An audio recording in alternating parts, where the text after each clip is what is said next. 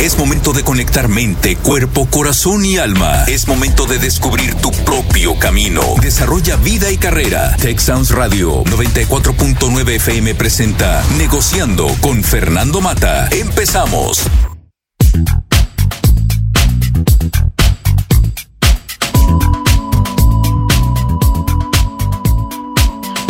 Muy buenas tardes, tengan todos ustedes. Bienvenidos a este su programa negociando. Me acompaña la doctora Elisa Cobas, su servidor Fernando Mata. Elisa, muy buenas tardes. Muy buenas tardes, Fernando. Un gusto estar nuevamente con ustedes.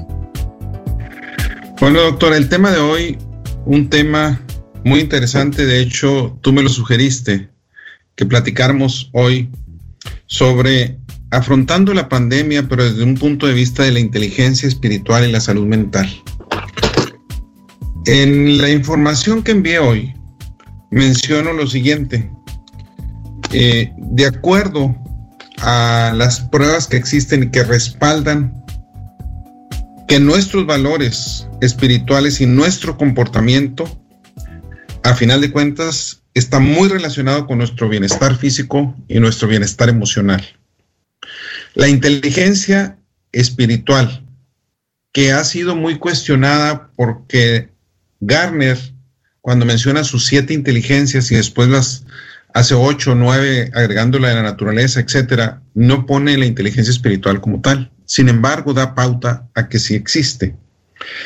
Por mucho tiempo hemos hablado de la inteligencia emocional, la inteligencia lógico-racional, pero no hablamos de la trascendencia, no hablamos de esa inteligencia espiritual que nos ayuda a afrontar el dolor, el sufrimiento, pero sobre todo nos ayuda a darle significado a nuestra vida, a salir adelante después de una resiliencia. Las personas que realmente tienen una inteligencia espiritual, se ha detectado que son mucho más abiertas, se preguntan mucho más que el por qué, el para qué de las cosas, pero son capaces de afrontar las adversidades, que es lo importante en esta vida, tener resiliencia suficiente para aportarla. Y la inteligencia espiritual nos ayuda en todo esto, doctora. Así es, Fernando. Esto es uno de los de los de las cosas que vale la pena platicar porque nosotros estamos muy inmersos en los modelos científicos, donde todo tiene que ser comprobado, demostrado y ejecutado, eh, porque pues así aprendimos y es una forma de pensar. Pero hay algo más dentro de todo lo que es la parte física y la parte mental que nosotros hacemos con todo lo que lucubramos con nuestro cerebro, que es la parte de lo que tú llamas la inteligencia espiritual, o es esa conexión con el yo eh, superior en el que uno lo traduce a lo que nosotros llamamos el Dios. Y, este, empiezan las universidades en el mundo a, eh, a, generar tesis relacionadas a este tema. Tú lo acabas de expresar muy fuertemente eh, ahorita. No puedo desconectarme de ese entorno. No puede ser posible que sea una persona en un lado y la otra. Todo conlleva a esa eh, integración y el uno sin el otro, pues no, no, no existiríamos en este proceso. Por eso el tema es muy valioso el hablar de la inteligencia espiritual y de la salud mental que debemos de tener, más ahorita, Fernando, ante el problema que hemos estado viviendo de la pandemia, creo que fuertemente muchos de nosotros nos hemos encontrado que tenemos esa, esa parte espiritual o que estamos volviendo a retomar, que la dejamos muchos de nosotros en la niñez o en la adolescencia, y que por cuestiones de trabajo, de familia, de actividades, te vas olvidando cuando esta inteligencia espiritual es la que te conecta con esa paz interior que mucho requiere de cada uno de nosotros. Me viene a la mente, doctora, una frase de Oscar Wilde que dice lo siguiente, lo que nos parecen pruebas amargas son a menudo bendiciones disfrazadas.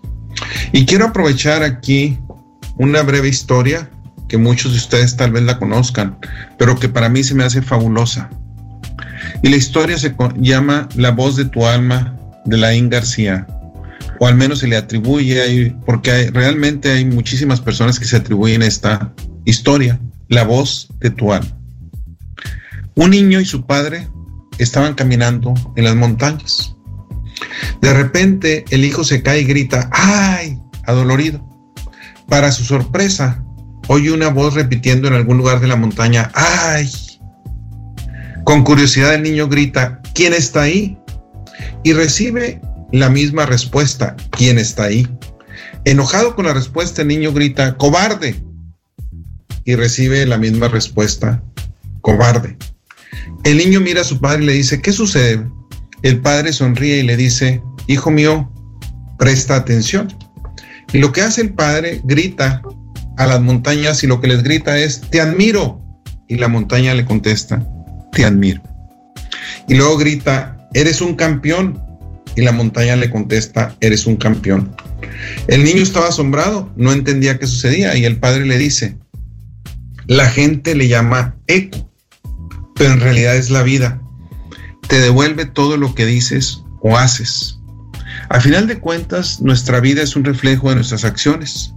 Si deseas amor en el mundo, ¿qué necesitamos hacer? Crear más amor en el mundo. Si deseamos felicidad, dar felicidad a los demás sin olvidarnos de la nuestra propia. La vida no es una coincidencia, es un reflejo de nosotros mismos. Cuando hablamos de la inteligencia espiritual, es demasiado importante porque nuestra cara refleja, a final de cuentas, nuestra vida. Y la inteligencia espiritual es algo que no se puede ocultar, doctora. Son de esas cosas, por más que yo lo trato de ocultar, si yo no estoy en paz conmigo mismo, si yo no creo en eso, a final de cuentas se nota, es algo que no lo podemos ocultar, es algo que trasciende con nosotros, es algo que emanamos cada uno de nosotros. Y lo interesante es que hay muchos estudios, aun y cuando hay personas que puedan no creer en un ser superior, en un Dios, la mayoría de las personas creen en un Dios o en una fuerza espiritual. Y eso es importantísimo. Y entramos en frases tan fuertes, si no hubiera Dios, habría la necesidad de crearlo, etcétera, etcétera. Pero aquellos que sí creemos, y que tú lo crees fervientemente, es una fuerza tremenda, impulsora de lo que somos y de lo que estamos pasando hoy. Y hoy esa inteligencia espiritual nos ayuda a sobrepasar y a ir más allá, porque aquí no se trata nada más de hacer por mí mismo, sino se trata de ayudar a los demás en esta situación, doctora. Fíjate, Fernando, ahorita con la parte de la pandemia, muchos hemos descubierto eh, lo que es la fragilidad humana, qué tan frágiles somos, la limitación, la vulnerabilidad del ser humano. Somos muy vulnerables ante estas situaciones que nunca habíamos afrontado y en la, en la cual nos damos cuenta de que necesitamos de otros y que necesitamos del gran Dios que tú mencionas. Lo hemos expresado, mucha gente lo vive cuando tiene un dolor, una enfermedad, una situación de muerte. Es cuando uno reflexiona o cuando uno entra en su interior y piensa y dice qué he hecho con la vida, cómo estoy viviendo, cómo estoy actuando, a quién estoy ayudando, cómo me estoy desarrollando. Ese, ese reflejo que tú dices que va y viene, pues también lo tenemos en nuestro día, a día, lo vemos como, como somos con nuestro trabajo, pues siempre estamos atareados buscando hacer cosas, actuar. Cuando entras al ramo espiritual, todo se transforma en paz, en tranquilidad y en el deseo de estar en diálogo con Dios. ¿sí? Hay una cosa que nos entra a nosotros muy fuerte en todos estos procesos y son el miedo, Fernando. El, también el miedo al querer ayudar, al querer crecer en la parte espiritual existe un miedo también a nosotros de sentir que, que no, que lo único que importa es la otra, la otra cuestión de, de, nuestro ser, que es la parte en la que hacemos las cuestiones económicas o la parte física. Yo recomiendo aquí que reflexionemos ante estas situaciones y veamos cómo vamos a hacer esa conexión espiritual en el fondo para poder ayudar a los demás. Cómo te vas a interiorizar, a encontrarte contigo mismo, a hablar con Dios, a orar, que esa es una de las cosas, no es el rezo típico que tenemos todos los días y que ayuda muchísimo, porque si vieras qué paz y qué calma da cuando la gente reza, Bernardo, todo el mundo se duerme. Es la mejor terapia para dormir, pero es porque también hay esa paz y esa tranquilidad. Al menos en el católico yo lo he visto y lo veo cuando lo hacemos. Pero orar es aquella trascendencia que tienes de tratar de conectarte con Dios y contigo mismo para encontrar el verdadero valor de cada uno de nosotros con esa espiritualidad conectados a Dios. Doctora, quiero aprovechar en lo que mencionas. El miércoles pasado en la mañana estaba yo escribiendo algo que iba a enviar a mis grupos, mis grupos de WhatsApp, en las redes sociales. Y en eso me llega una frase de Idalia Tijerina, si la recuerdas. Un saludo a Idalia. Y aproveché para tomar una frase de ella porque estaba hablando yo de lo mismo, fue una diosidencia prácticamente. Y lo que yo mencionaba es lo siguiente. En la vida no se trata de negar emociones difíciles, se trata de aceptar y abrirse a lo que está sucediendo aquí y ahora con la pandemia. Se trata de agradecer, cultivar y saborear lo maravilloso que es la vida. El hecho de estar vivos, cada momento disfrutado y compartido es prueba de que la magia existe. Y en la magia va la espiritualidad, doctor. Es la energía que respiramos, la imaginación que nos permite soñar. Cada elemento de la naturaleza tiene esa magia y el poder de creer teniendo fe también es magia. Y la frase que me acababa de mandar Idalia, la agregué al final donde dice, quien se deja llevar por la magia es más feliz que quien se pasa la vida tratando de adivinar los trucos. Y al final de cuentas esa magia es esa paz que tú mencionas, es esa tranquilidad, es eso que se logra cuando realmente logramos interiorizarnos cada uno de nosotros, llegamos a conocernos, que es de lo más difícil que puede existir. El conocerme yo mismo es lo más fuerte. Y hay otra cosa, doctora, que quisiera, que quisiera aprovechar. Y es algo que yo siempre, a final de cuentas, he mencionado donde yo digo que es necesario siempre estar con los pies en la tierra. Y cuando hablamos de inteligencia espiritual, es necesario reconocer mis limitaciones, mis miedos, mis debilidades, pero también mis fortalezas. Reconocer nuestra realidad, pero con los pies en la tierra, pero con la mirada al cielo. Y en esa mirada al cielo, con un enfoque de esperanza, de alegría, de gratitud, de sensibilidad, de solidaridad por la pandemia que estamos teniendo. Y eso está muy relacionado con la inteligencia espiritual. Esa solidaridad que realmente debemos tener con todas las personas que nos rodean en este momento, doctora. Fernando, este, cierto, se aplica en la pandemia y, también lo vives cuando tienes una enfermedad difícil, cuando tienes un cáncer, cuando tienes una situación de familia que está pasando por algo bien, bien fuerte, eh, de situaciones físicas, es cuando existe algunas veces primero el rechazo, pero luego hay una conexión y un encuentro con Dios. Algo que, me ha tocado vivir en carne propia con, con mi familia, cuando he visto eh, situaciones de, de, la salud de mi hermana, por ejemplo, yo veo esa paz y esa calma en ella cuando se entrega a Dios. Lo he visto en algunas amistades que desafortunadamente ya no están. Y a lo mejor desafortunadamente están en un lugar mejor, uno no lo sabe. Uno siempre tiene ese miedo al, a lo que sigue. Sin embargo, en ellos he visto el reflejo de esa paz espiritual, de esa tranquilidad, de esa forma de ver las cosas diferentes que hacen que disfruten su día, más que estar pensando en lo que tú acabas de comentar ahorita, en dejarse en el dolor, en esas tristezas y en el pensar en cómo adivinar esos trucos que mencionabas. Ellos viven en la magia del día de hoy. Eh, cuando nosotros empezamos a, a, traducir nuestra forma de pensar en el día de hoy, en el que estamos hoy vivos, en el que Dios nos ha permitido o nos está brindando un día bello de energía, de salud, así esté afuera lloviendo, esté frío como esté, lo ves radiante, porque estás conectado con algo más que no es solamente la presencia física, sino la cuestión espiritual. Algo que tendremos que practicar nosotros eh, y que tenemos que movernos, porque siempre hablamos de cuestiones de liderazgo. Tenemos muchas cuestiones que los diferentes tipos de liderazgos que existen eh, cuando hablamos en los negocios. Tenemos que hablar de un liderazgo que, que nos permita trascender, y es el liderazgo de la fe, Fernando. A todas las amistades que conozco que tienen esa fe conectada a mi Dios, que tienen esa fe y esa creencia de que hay algo más poderoso que cada uno de nosotros o que de lo que creemos que es poderoso, logran tener una paz y una tranquilidad esencial que marca sus vidas, que hace que sean más bondadosos, tú decías ahorita, y lo dice Dalí Lama, ¿sí? Practique el liderazgo de la fe basado en la compasión, promueva la noción de las cualidades humanas de la bondad, la benevolencia, el amor, la compasión, la tolerancia, el perdón.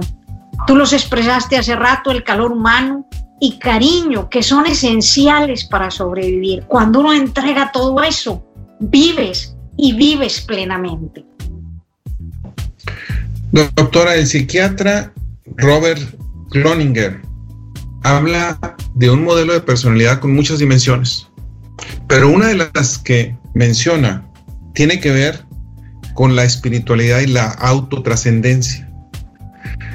Y él lo relaciona con la famosa logoterapia de Víctor Frank, donde dice que es la capacidad del ser humano que lo lleva a superar barreras, pero sobre todo, yo creo que aquí es lo más importante, adentrarse en terrenos desconocidos. Porque realmente cuando hablamos de espiritualidad, muchas veces adentrarnos en terrenos desconocidos, lógicamente con la fe que tú mencionas, en buscar ir a los límites de ciertas cosas y el conocernos a nosotros mismos. Ahora, también aquí es bien interesante que hay otros pensadores, uno que se llama Robert Emmons, donde él habla que la trascendencia del hombre, la inteligencia espiritual está relacionada con lo sagrado, con las cuestiones virtuosas. Y aquí es donde entramos en la parte religiosa. Y él habla donde realmente eso nos ayuda a resolver problemas cotidianos, pero más que todo a darle un sentido a nuestra vida. Yo creo que ahí es donde está lo más, lo más, lo más importante, a darle sentido de la vida. Y, aquí yo diría que muchas veces es imperativo, es necesario, es prácticamente algo que deberíamos de hacer es, a final de cuentas, confiar en Dios, pero sobre todo entender por lo que estamos pasando. O sea, queramos o no, el universo sigue sus leyes. Eso no lo podemos olvidar. Y tiene una manera de volver el equilibrio que hemos alterado por muchísimos años. Tiene su manera. Y en esta ocasión estamos pagando un precio tal vez muy alto. ¿Y qué nos ha obligado como sociedad? Nos ha obligado a valorar realmente lo que tiene valor, no lo que tiene precio. Y aquí es una de las partes más fuertes que podemos recordar. Realmente estábamos basados en la productividad, en el consumismo. Y realmente esa era la vida. Y ahorita, con todo lo que ha sucedido, ¿qué tenemos que estar quietos? Y estar quieto no significa necesariamente estancarse, significa reflexionar. Y para reflexionar necesito analizar mi familia, el tiempo que estoy haciendo con él. Y lógicamente, por mucho tiempo hemos añorado que ahorita empieza ya con la vacuna y empieza toda la mejoría. A los famosos paseos en el parque, los abrazos, las celebraciones familiares, sobre todo las reuniones con, los, con la familia, con los amigos. Incluso muchas veces hasta ver una puesta de sol para muchos, para muchas personas. Y es valorar lo que tiene realmente valor y no lo que tiene precio. Y esa es una de las cosas, el universo, a final de cuentas, nos obliga por medio de buscar el equilibrio, porque tiene sus leyes. Y esa parte nos obliga realmente también a analizar nuestra inteligencia espiritual, doctora. ¿Dónde estoy en ese rubro como persona? ¿En dónde me encuentro? ¿Cuáles son realmente los valores que yo tengo como persona, cuáles son los lineamientos a los cuales yo estoy adherido y que realmente le dan sentido a mi vida y hasta dónde yo contribuyo al bienestar de las personas que me rodean. Y por bienestar, hablo no nada más del bienestar económico, hablo del bienestar emocional, de una salud mental que mencionábamos al comienzo. Fíjate, Fernando, quiero expresar un caso de, eh, de la vida real ahorita con lo de la pandemia. Eh, una de las discusiones que tenía con uno de mis sobrinos que tiene sus tres niños chiquitos, bueno, no chiquitos, ya uno de ellos más grandes que otros, este, eh, los desarrolló en su proceso. Mis sobrinos tienen 8, 9 y, y, y 11, 12 años, por así decirlo. Y eran campeones en, en, fútbol americano, los jovencitos, entrenados eh, perfectamente. Son los hijos de mi sobrino Ramoncito. Entrenados de la, de la mejor manera, eh, con una disciplina impresionante, con unas actividades tremendas en la escuela en el, y con una pequeña falla en la parte espiritual desde mi perspectiva. Mi sobrino es católico, mi sobrina, su esposa católica, pero, pero a veces era tanta la actividad de trabajo que traían por un lado y todo lo que te pedían o te exigían, porque hay quienes apenas salían de la escuela y ya tenían al chiquillo tomando clases de deportivas y luego tomando clases de guitarra y luego tenían que hacer pobres chiquillos. El chiste es que se les olvidó la parte espiritual del COVID. Eh, entra o se aísla de la familia y sufre o vive un proceso de reflexión o una terapia espiritual, una conexión donde reflexiona con Dios. Y platica. Y, me creerás que hicimos unas actividades eh, religiosas, de rezo, de acciones, durante todo el proceso que él vivió su enfermedad y más adelante, en la que involucramos a sus hijos, a su esposa y a todos en la, en la ¿cómo se llama?, en esta terapia espiritual. Y, y, y al final mis sobrinos pedían más. Se conectaron tanto y lograron ver qué hay con Dios en el transcurso del día. Eh, cuando antes ni siquiera teníamos tiempo para pensar en Él. Y ahora es cualquier cosa que Dios nos ayude, que Dios nos proteja, eh, voy a hacer esto. Esa, esa comunicación que uno no se da cuenta, es una relación, es un contacto con Dios. Estamos hablando con alguien más o hacia el interior, si tú quieres, de, de ti, tratando de crear una salud, una salud espiritual, una salud mental y por lo tanto que te genere también una salud física. Te expresaba hace unos minutos, Fernando, de las personas que están enfermas de salud, eh, de su salud, con cuestiones graves, con cuestiones fuertes, independientemente de la cuestión de la pandemia. Todos aquellos que están conectados con Dios viven una paz y una tranquilidad que ya quisiéramos muchos de nosotros estar viviendo en nuestros tiempos actuales. Muchos de nosotros. Es decir, nos hemos olvidado cantidad de las personas que manejamos el día a día de que hay cosas más importantes que nos conectan con algo más grande que nosotros mismos y que nos permitan crear esa bondad, ese amor, esa tranquilidad y esa paz interior que se refleja, Fernando, cuando tú oyes hablar a las personas. Hay ocasiones que oyes hablar a una persona y dices tú, qué hermoso habla. Es una forma de, de transmitirnos el mensaje espiritual. Entonces, hoy... Emana paz. ¿Perdón? generalmente esas personas, esas personas generalmente emanan paz. Mira, antes de irnos ahorita en unos dos minutos, más o menos, o tres minutos, vamos a ir a un corte. Eh, lo que mencionaba yo ahorita, hay un escrito que lo presenta Lucía Gil, Volveremos a juntarnos, que no sé si sea realmente de ella o es un escrito que, lo he visto varias veces, no sé quién sea, a quién se le atribuye también, pero habla de esa parte donde que actualmente el individualismo, cada uno como ser individual no es la opción. O sea, realmente aquí, para salir adelante, necesitamos unirnos y cuidarnos. Y es una parte importante. ¿La espiritualidad en qué me ayuda? Me ayuda sobre todo en reflexionar y nos ayuda sobre todo en entender que por sí solos no nos vamos a salvar realmente. Y aquí es donde entra algo que hemos cubierto en otros programas, que es el poder de la tribu, el poder del amor, de la solidaridad, del respeto, del agradecimiento de la compasión que tú mencionabas. Ahora, lo que sí es importante, ¿verdad? Es entender lo que decía Oscar Wilde. O sea, por más difícil que sea un momento, a final de cuentas, tienen un gran propósito. Y ese gran propósito es lo que necesitamos realmente encontrar, tener un reencuentro con nuestra vida, con nuestro ser. Y sobre todo, es importante el que seamos seres humanos más humanos. O sea, no es suficiente ser un ser humano, necesitamos ser seres humanos más humanos. Y yo creo que por ahí es donde va todo esto, donde a través de pequeños pasos, de pequeñas acciones, porque alguien puede decir, yo qué tanto puedo hacer desde mi trinchera.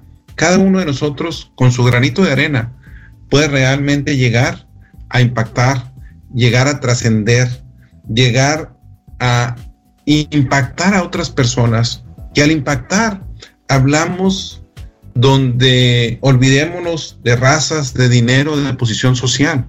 Si ahorita realmente lo podemos ver lo que hemos sufrido, este virus no respeta nada de eso. A final de cuentas, lo importante es el ser humano como tal. Y tú mencionaste una palabra que es trascendental y fundamental, la fragilidad de la vida. Y es lo que nos hemos dado cuenta. Por algunas veces podemos llegar a que somos superhéroes, a que cada uno de nosotros es invencible, aunque cada uno eh, con la arrogancia, con nuestro ego, etcétera, etcétera. Pero al final de cuentas, ¿qué es lo que hizo este virus? Como quien dice, ponernos, poner nuestros pies en la tierra. Y con eso, más que todo, hacer una reflexión, una reflexión de quién soy, en dónde estoy, cómo puedo contribuir al bienestar, no solamente el propio, sino de los demás. Y cuál es el sentido de mi vida. El que no sirve para vivir, no vive, el que no, el que no vive para servir no sirve para vivir. Y es una de las frases más fuertes que existe. Gracias. No me podía aguantar, doctora. Mi madre cumple hoy 88 años. En la fresca y perfumada mañanita de tus... Entonces, muchas felicidades a mi madre, cumple 88 años. Entonces, eso, y, y toca el día de hoy, entonces pues más que todo desearle felicidad y ahorita sé que nos está escuchando. Pues qué dicha, muchas felicidades. Tengo el honor de conocerla, Fernando, y es una maravillosa persona. Que Dios la siga bendiciendo y que le siga dando mucha vida y salud. Un abrazo y un beso desde acá de Monterrey. Sí, el año pasado, eh, para estas fechas, con el favor de Dios, nos tocó ir a mi hija Karina y a mí a visitarla y con mis hermanos estar ahí con ella. Y pues desde entonces eh, no la he visto en persona, pero primero Dios pronto, esperemos. Y un gran saludo a mi madre y un abrazo y beso. Pero este 88 años es una bendición. Es una bendición. De veras que sí es una bendición, Fernando. Y, y fíjate, eh, tenemos la dicha de tener a nuestros padres y, al menos yo tengo a ambos. Y, ahorita que me expresas lo de tu madre, eh, que ella está viva y está bien, gracias a Dios cuando uno platica con ellos, Fernando, uno puede ver esa eh, sabiduría de la espiritualidad tan grande que tienen nuestros padres. Eh, tu mamá, mi madre, mi madre es un roble que es la que nos da mucha fuerza a cada uno de nosotros en los momentos de tribulación, de dificultad, de, cuestiones difíciles. Y, y, lo primero que me dice es, acércate a Dios, habla con Dios, ora con Dios ella tiene una conexión que le permite, que, como ser humano también a veces tiene sus reacciones, pero eh, ese contacto con Dios que ella maneja hace que la vida la disfrute en el día a día. Y eso es algo que he empezado a aprender de ellos y que créeme que me había costado analizarlo y ahora que he podido tener el contacto más cercano en estos días por la pandemia, al estar con ellos, es ver ese reflejo de amor. Yo te decía, ellos emanan esa espiritualidad. ¿sí? El verlo con ellos es, es una gran dicha. Así es, doctora. Fíjate, quiero aprovechar. Eh, hay un estudio bien interesante donde habla de la espiritualidad y la salud mental, tratando la mente, el cuerpo y el espíritu. Renato Santos, vicepresidente auxiliar en el Baptist Health South Florida, él habla de algo bien interesante y que está relacionado con el tema de hoy, donde dice, existen abundantes pruebas que respaldan la noción de que nuestros valores espirituales y nuestros comportamientos pueden conducir al bienestar físico y emocional. Y aquí es bien importante y bien interesante porque ahora ya no nada más hablamos de la psicología clínica, de las terapias normales, sino hablamos de una psicoterapia espiritual. Y esa parte hablamos de una salud mental que realmente está relacionada no solamente con la parte psicológica, sino con una sabiduría de la espiritualidad, la religión, que ayudan a aliviar síntomas de enfermedades, que fomentan nuestras habilidades para enfrentar problemas y sobre todo, sobre todo, para tener resiliencia y salir de las adversidades, salir adelante. Y eso es algo, y son estudios científicos, doctora donde hay pruebas de eso, no es algo nada más platicado.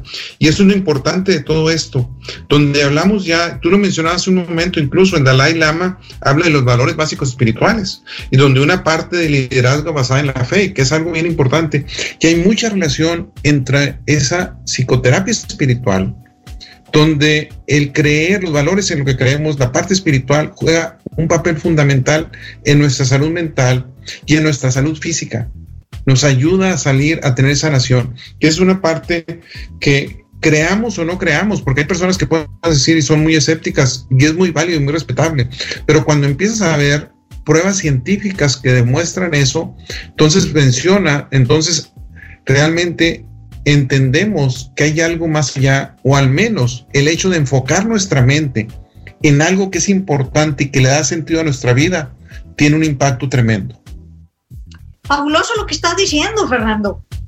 Pero hemos tenido que esperarnos a vivir la parte científica para probar algo que vemos en el día a día. Algo que tú ves con las personas, eh, yo lo vuelvo a insistir, aquellos que tienen una enfermedad, cómo a veces reflejan más paz y tranquilidad que nosotros mismos. Aquellos que viven una tribulación, aquellas personas eh, humildes, sencillas o que están dentro de una pobreza, que tienen una humildad que los hace grandes y muestran un reflejo de una belleza tan grande que es la belleza espiritual. ¿sí? Nos hemos olvidado mucho de eso por el error de creer que, ¿qué dirán? El por qué no, no podemos mezclar estas cosas porque eso no, aquí no, no es así. Es momento de que reflexionemos y veamos, en todas las culturas existe existe ese contacto con Dios, ese contacto con la naturaleza, ese contacto de nuestra espiritualidad a entregarla para darla a los demás. Yo soy de la filosofía de que tengo primero que alimentarme a mí en el sentido espiritual para poder ofrecerles a los demás esas bondades, esa tranquilidad, esa paz, esa forma de hablar y de respetar a los demás, de ayudar a los demás. Tenemos que empezar a cambiar en el, concepto del yo, yo, yo, al cómo doy más. El que da más, siga dando. Así vea usted, porque también he escuchado frases, es que ¿para qué los ayudo si como quiera no quieren? ¿O para qué hago esto si no me lo, no me lo reconoce? No se espere a que le den una recompensa. No se espere a que le den resultados positivos. Usted hágalo porque le nace, porque lo disfruta y porque le da felicidad. Eh, espero que el que lo reciba también lo aproveche y pueda compartirlo y traspasarlo a los siguientes, es decir, a los que él también pueda ayudar. Si todos nos ayudamos y todos hablamos de esa manera, yo creo que vamos a crecer como seres humanos y poder trascender en la vida a través de los valores espirituales. Doctora, por mucho tiempo se habló de mente sana en cuerpo sano pero es mente sana, cuerpo sano y espíritu sano, porque a final de cuentas el cuerpo, la mente y el espíritu van unidos. Y ahí es donde hablamos que la terapia espiritual, ¿qué es lo que hace? Integrar estos tres elementos, logrando un equilibrio. ¿Qué significa lograr ese equilibrio? Que haya una salud emocional, una salud física, una salud mental, una salud espiritual. Cuando una persona está alineada en todos estos ejes, ¿qué es lo que sucede? A final de cuentas puede enfrentar mucho mejor cualquier crisis. Puede crecer como persona, puede lograr su bienestar, pero sobre todo impactar al bienestar de los demás a largo plazo. Porque la vida es ups and downs, subidas y bajadas. Esa es la vida. Pero a largo plazo es lo que debemos ver. Tú mencionabas ahorita, ¿para qué hago esto si no sirve? Bueno, a largo plazo siempre servirá. Y nos encontramos con miles de historias, la famosa historia de la persona que estaba aventando estrellas eh, al mar, regresando las, las estrellitas al mar, ¿verdad? Y donde le dice, no tiene sentido, hay miles, no vas a hacer ninguna diferencia, y tira una y dice, para esa hizo la diferencia.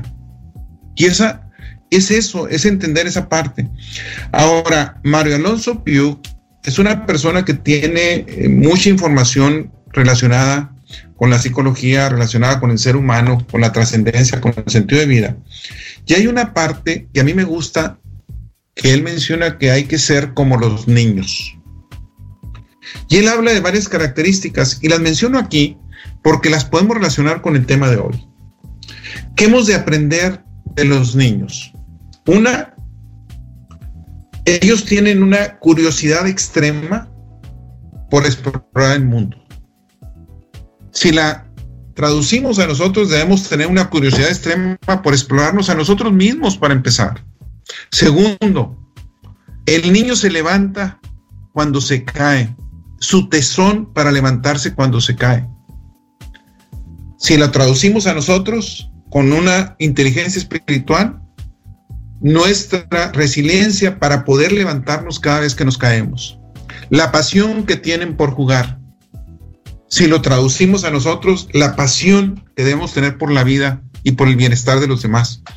La gran capacidad que muestran de asombro. Es una gran capacidad de asombro. En esta gran capacidad de asombro es, se maravillan por muchas cosas y se maravillan por las cosas que nosotros damos por sentado. Cuando yo me maravillo de las montañas que me rodean, cuando viene alguien de otra parte y me dice, qué bonitas montañas tienes, yo ni siquiera las veo ya, son parte de mi vida. Y es esa gran capacidad de asombro, la deberíamos de tener nosotros eh, para lograr una plenitud, para lograr beneficiarnos y más que todo eh, estar felices de las pequeñas cosas de la vida. Y finalmente, la frecuencia con la que los niños ríen. Y la sonrisa de un niño es lo máximo. Y en lo que yo escribí ahora, para invitar a la gente a escucharnos ahora, mencionaba yo lo siguiente, donde a final de cuentas, cuando hablamos de esta parte, yo menciono que la pandemia nos muestra la necesidad de cultivar el amor a Dios, que significa partir del amor hacia uno mismo y a los demás, porque sigue siendo hermoso y sin precio la sonrisa de mis hijos, la caricia de una pareja, la bendición de una madre, el abrazo de un amigo, los atardeceres, aún en tiempo de pandemia. Y no tienen precio definitivamente no tienen precio, Fernando, y no cuesta, y es muy fácil. La diferencia es, estamos dispuestos a dar. Entonces, hay que ser personas llenas de ese liderazgo de fe basado en la compasión, en dar bondad hacia los demás, en la benevolencia, en el amor, en la tolerancia, Fernando. Algo hay que ser tolerantes, hay que saber perdonar, cuántas personas guardan un rencor y que se lo llevan hasta la tumba ¿eh? por algo tan sencillo que era perdonar, el dar ese calor humano que tú lo expresas con esa caricia, con esa sonrisa, con esa bendición y ese cariño esencial que es para que podamos sobrevivir cada uno de nosotros.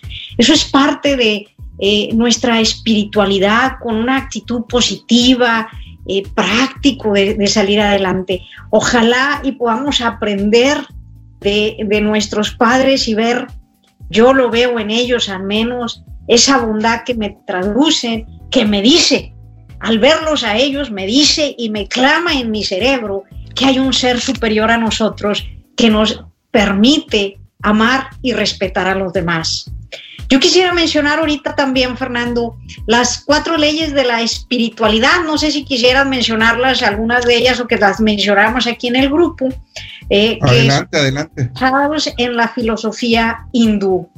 Y una de ellas, la primera, es la persona que llega a tu vida siempre es la persona correcta.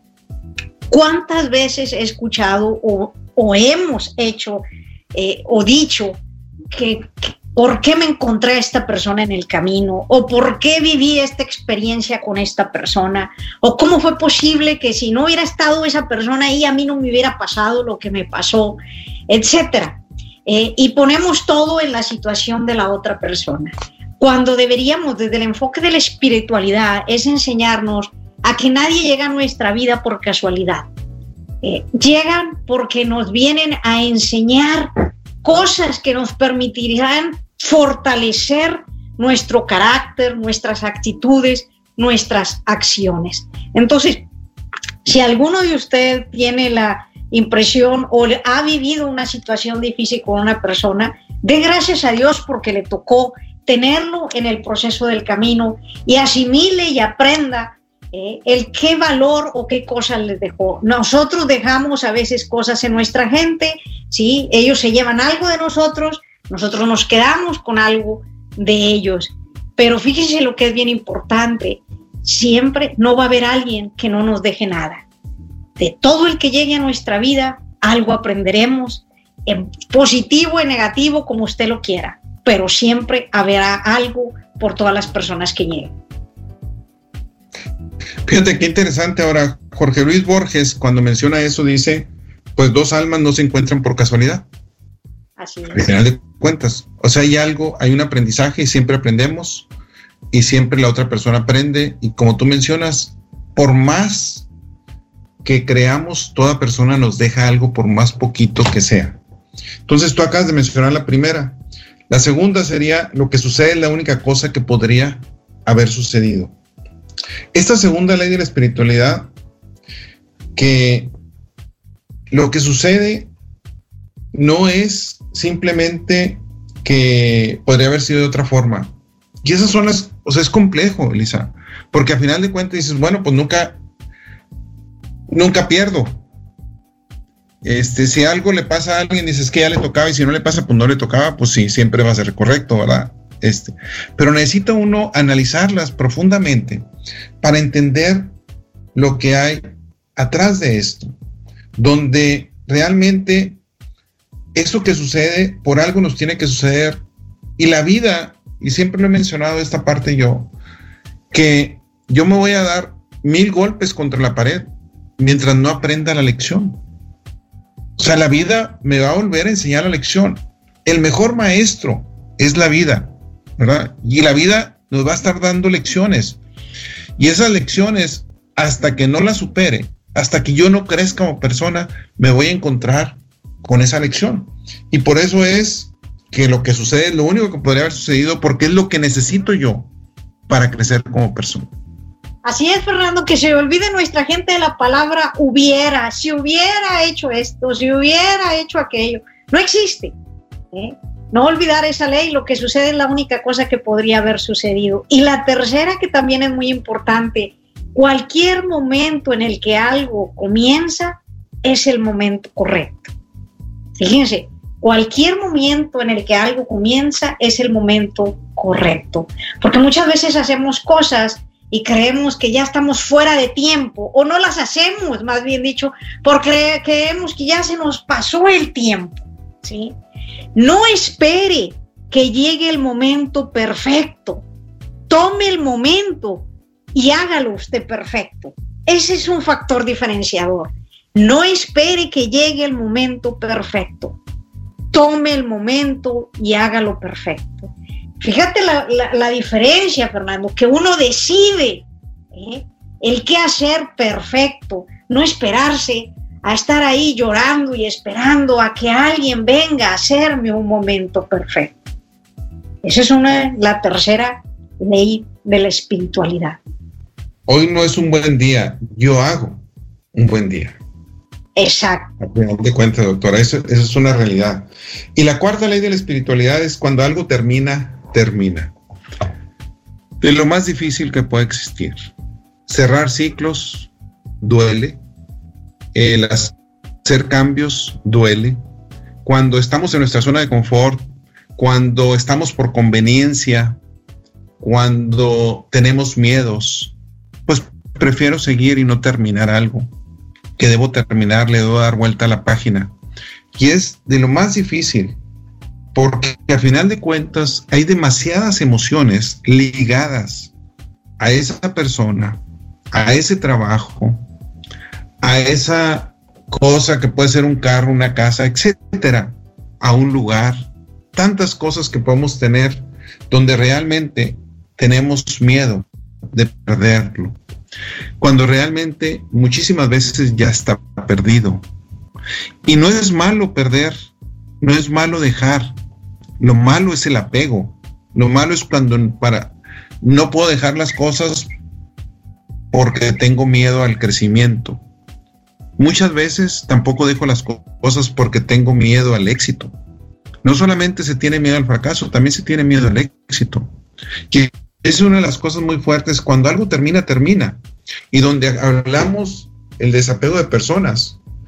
Alguien con, con la que yo he estado conviviendo por mucho tiempo, a final de cuentas termina la relación. Y puede ser un divorcio familiar, un divorcio de pareja, puede ser un divorcio de trabajo, puede ser un divorcio con amigos, etcétera, etcétera. Una separación a final de cuentas. Las separaciones duelen, pero a final de cuentas muchas veces es necesario ese sufrimiento para poder tener un crecimiento, doctora. Wow, fuerte lo que estás diciendo, Fernando, efectivamente. Eh, eh, esa separación duele y duele mucho en el enfoque que lo tengas, eh, con la persona, con el trabajo, con la vida, con, con cada uno de ellos. Pero precisamente la fe mueve montañas. Esa transformación de conexión no se deje abatir por las cosas superfluas de la vida. Vea la, eh, qué tan simple es vivir y disfrutar de lo bello que Dios nos brinda. Tú lo dijiste, un atardecer, un amanecer, un despertar oyendo pájaros, y parece romántico, podrá ser, pero no, la realidad es que eso nos da paz y nos da tranquilidad. Aunque lo decepcionen en la vida, no se canse de hacer el bien y aunque lo vuelvan a decepcionar, no se canse de volver a hacer el bien. Como decía nuestro Señor, 70 veces 7. ¿sí? Haga el bien, haga el bien y vuelva a seguir haciendo el bien por los demás. Piense mucho en cómo ayudar a los demás. Las personas que son buenas o las buenas personas jamás se cansan de hacer el bien. Yo eso es lo que hacer el bien sin mirar a quién, doctora. Sin mirar a quién, Fernando, y ayudar. Oye, doctora. Y no solamente dos, dos, minutitos, tres minutitos para que des un cierre tú a nuestro radio escuchas. que en este proceso de ayudar, Fernando, seamos más humanistas. Creo que es un momento de pensar y de reflexionar, no solamente en ayudar a las personas, sino también a los animales. Algo con lo que me estoy enfrentando ahorita en la vida es a, que hay una falta de respeto también por la vida de los animales. Eh, es función de nosotros ayudar a hacer el bien a los seres queridos, a las personas con las que uno se encuentra en el camino, pero también con los animales. Este, voy a poner un tips aquí, adopten a esos animales más que andar comprando animalitos, cuídenlos y quiéranlos como parte de su familia. Conéctense en esa fe espiritual para dar, eh, dar sin esperar nada a cambio. Todo podrá llegar con la sola presencia de nuestro Dios en nuestro corazón y en nuestra mente, Fernando. Agradecer la invitación y recordarles que también tengo el programa de Contra el Cáncer en Radio Fórmula 1230 AM los sábados a las 11 de la mañana. Oye, doctora, acabas de tocar un tema de los de las mascotas. En el último año para acá eh, falleció el perrito de nosotros, su hijo y su nieta.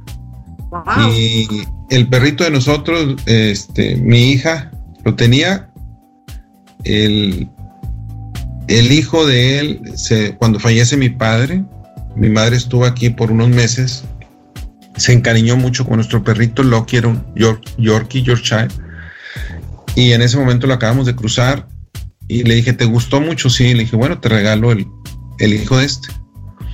Y para mi mamá fue un acompañante y para mis hermanas tremendo. Y luego ellas cruzaron al, a Floppy, que se llamaba de ellas, y tuvieron a Daisy. Y Daisy fue un acompañante tremendo para la familia de mi hermano, especialmente mi cuñada Ivonne, donde estuvo con ellos. Y luego, pues tocó que fallecieran este, los tres. Primero falleció Daisy y luego falleció de nosotros. Primero la nieta, luego el abuelito y luego el hijo. Este, pero todos de 12, 14, 15 años una bendición, pero sí es algo muy importante lo que acabas de mencionar. Muy bien, doctora, yo para terminar nada más quiero agradecer, eh, darle una vez más felicidades a mi madre, es un día muy especial para nuestra familia y sobre todo hablar de la inteligencia espiritual, recordar que realmente la inteligencia espiritual nos ayuda no solamente en el bienestar físico, sino en un bienestar emocional y nos ayuda a salir de las adversidades, que es una parte bien importante. A final de cuentas, en la vida se trata de maximizar el número de momentos felices. Existe la frase donde se dice que el dolor es inevitable. El, perdón, el dolor, el sufrimiento, el dolor es inevitable, el sufrimiento es opcional. O sea, a final de cuentas, el dolor lo voy a tener. Si ya quiero realmente sufrir, es porque yo lo decido. Entonces, más que todo, esperemos que tengan un buen día, un magnífico día. Gracias por escucharnos. Eh, los invitamos a continuar con nuestra programación aquí en Tech Sounds. Doctora, muchas gracias por estar aquí hoy. Tengan ustedes muy buenas tardes. Buenas tardes, que tengan un bendecido día. Hasta la próxima.